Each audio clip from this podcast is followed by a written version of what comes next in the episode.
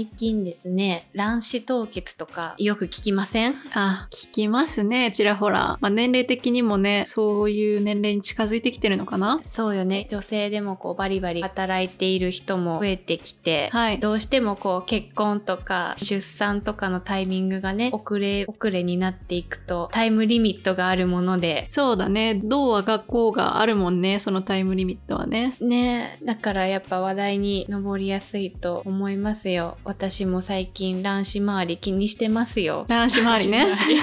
なんかいろいろありましたもんね。そう、一個いい報告をしとこうと思って。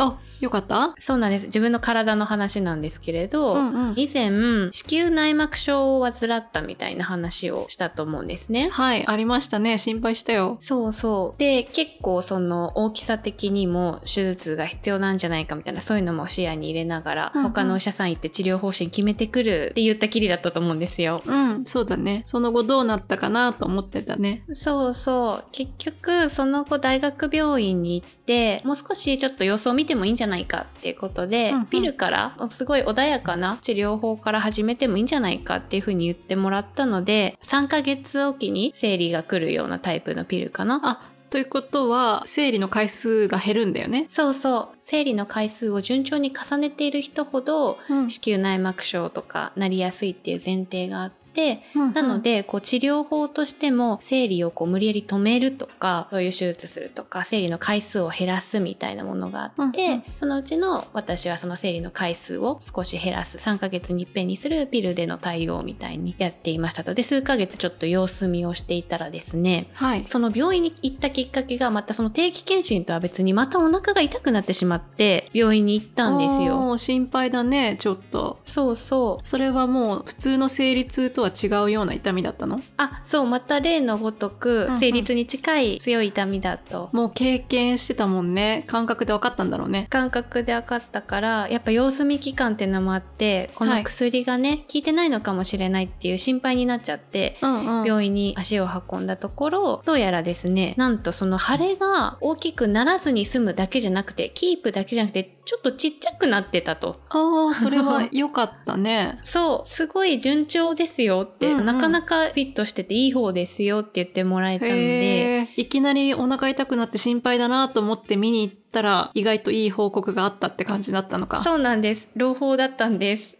よかった。ね。だから多分私もさ、定期検診をしてて、はい。正常だった状態から半年後に卵巣の中に腫れ物ができていて大きくなってしまったっていうのがすぐ半年で見つかったから、うん多分ね、そういう発見の速さとかもあったのかななんて思いながら、なるほど。ね、わからないですけれども、うんうんじゃあこれからもピルの治療法で続けていくって感じですか？とりあえず。続けていく感じです。でもね、最初からやっぱね、3ヶ月に一遍なんてうまくはいかなくって、うんそのタイプのピルは本当に不正出血がひたすら続くんですよね。タイミングがわからない出血が。そっか。ちょっと厄介だね。そうそう、慣らすまで結構期間かかるっていうのはあるんですけれども。その違う種類のさ、ピルでも、結構最初の3ヶ月ぐらいは気持ち悪さがあったりとか、不正出血があったりとかするもんね。そうね。それさえ乗り越えられれば、なんか落ち着くっていう印象がありますけど。そうですね。そうなんです。まあそんなこんなんでですね、私はですね、あ、お子ちゃん欲しいなうん、ってあこちゃん思うね。んですよ。パートナーいないけどね。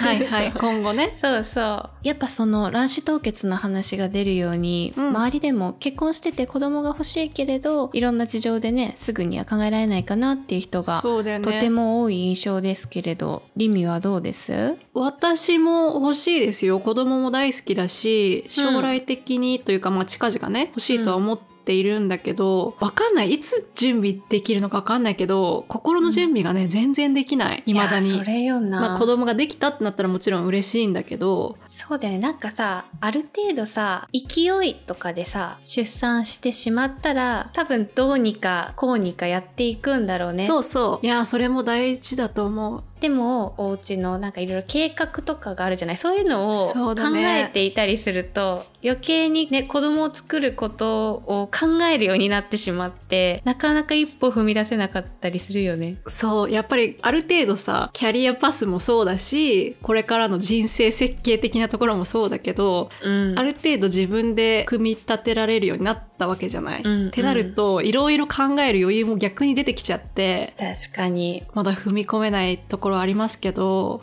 あの夫婦仲とかはね全然いいんだよずっとね。結婚してもう6年目になるけど、うん。そう仲はいいしそういうコミュニケーションも取れてはいるんだけど。そうだよね。周りとかでも聞くのがさやっぱその転職とかも合わせて考える時期じゃない？今って。そうなの。そうなの。で転職して1年のうちは産休とか育休とか、まあ、何かしらのこう制度がうまくフルで活用できなかったりするんだよね。うんあるよね。そう。難しくさせてるよねいろいろ。させてるね。アメリカでも同じでさ前の仕事の時もそうだけど最初の3ヶ月は仮採用期間みたいな感じで福利厚生とかが充実してない状態っていう時もあるから、うん今キコが言ってくれたみたいにその時に子供できたらどうしようとかさそうよいろいろね。考えちゃって考えすぎちゃって今みたいな感じですけどだよね。でもそのリミはさ、はいはい。カーク旦那さんとコミュニケーションがしっかり取れてるってだからさそこすごい素敵だよね。そうだなねかなかやっぱ結婚6年目にもなってくるとさそこら辺ね。怠りそうだよね。そうまあお互いどういう気持ちなのかは分かっているし、うん。まあ、そこは大丈夫なんだけどただね私の夫カークの母親とかは会うたびに言ってくるよ。いつ孫の顔が見れるの？みたいな。無邪気にね。そう無邪気に、まあ、結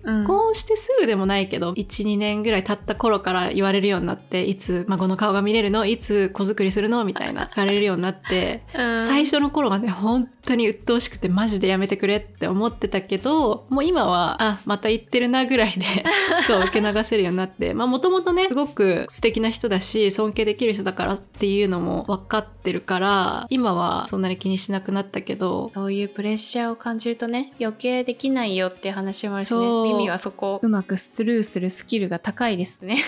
そうね。ちょっとたまにはね受け流すみたいなね。まあでもねその親の気持ちも分かるのよ、うん。年齢重ねてきて老後の話とかさ例えば親が死んだらどうするとかるそういう話がちらほらやっぱ出てくるじゃないですか。だからちょっと焦っちゃう気持ちもすごく分かるんだけど。そうね。まあっていう感じで結構考えすぎちゃって子作りを決断できない人は多いんじゃないかなと思いますですよ、ね多いと思いますよ。ね、もっと他の理由でね子供ができない方とかもいらっしゃると思いますが。そうですね。私もまだまだ先が見えないので、卵子凍結貯金でも始めますかね。そうだね。まあいろんなことに使えるだろうしね。投資して増やしてもろてそこは。もろて